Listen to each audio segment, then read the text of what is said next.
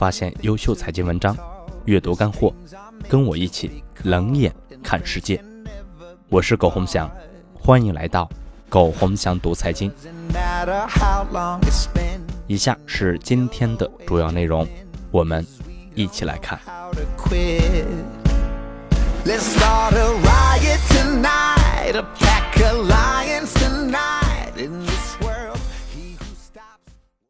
我每天没事在朋友圈骂娘，很多人问我说：“江南，你在线下也这么骂人吗？”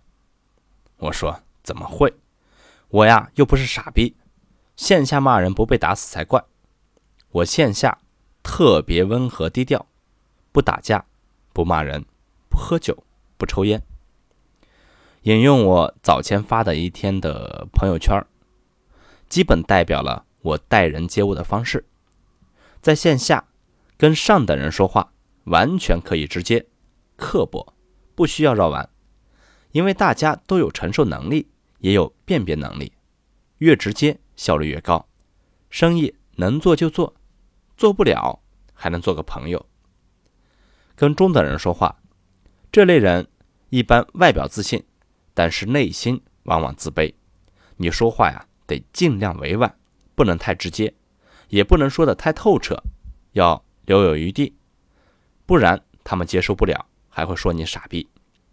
跟下等人则一定得客气，越客气越好，让他们得到满足感和尊重，让他们舒服顺心，千万别去对他们太苛刻。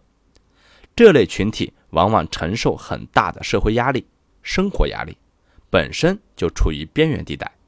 很难得到应有的尊重和善待，这个时候，你如果稍微对他们客气尊重，往往他们就会死心塌地的对你好。同样的道理，如果你稍微对他们不好，得到的结果也会很不好。他们往往生活状态让他们很容易没底线，做出过激反应。无论什么时候，都别跟他们较真。最近有个电竞玩家坐滴滴被砍，有个女孩子跟司机吵架被杀，有人骂服务员被泼开水，都是典型案例。何必跟他们较真儿、为难？给他们多点钱，态度客气点，什么事情都解决了。这里面很多人不喜欢上中下等人的区分，我觉得这些人往往太矫情。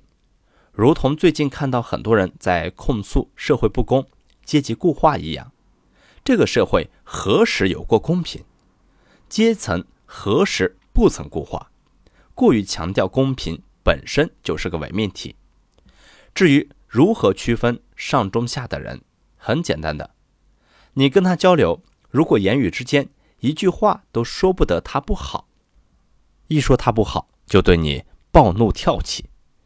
喜形于色，基本上可以判定为中等人；如果还有身体攻击性，基本可以判定为下等人。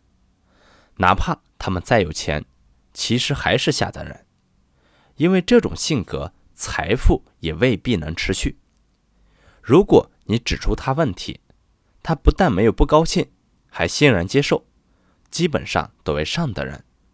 哪怕再穷，但是保持这种性格。我估计啊，也不会落魄太久，时间会让他们跑出来。有钱很大程度只是一个人所有过去沉淀所反映的结果，而不是原因。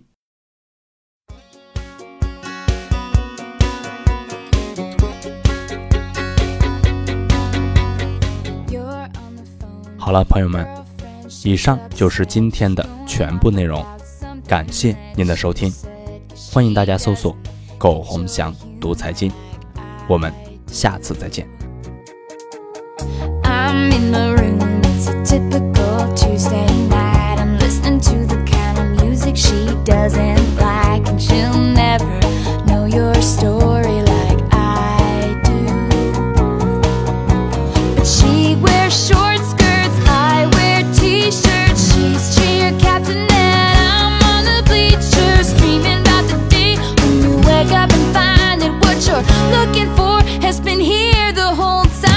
could see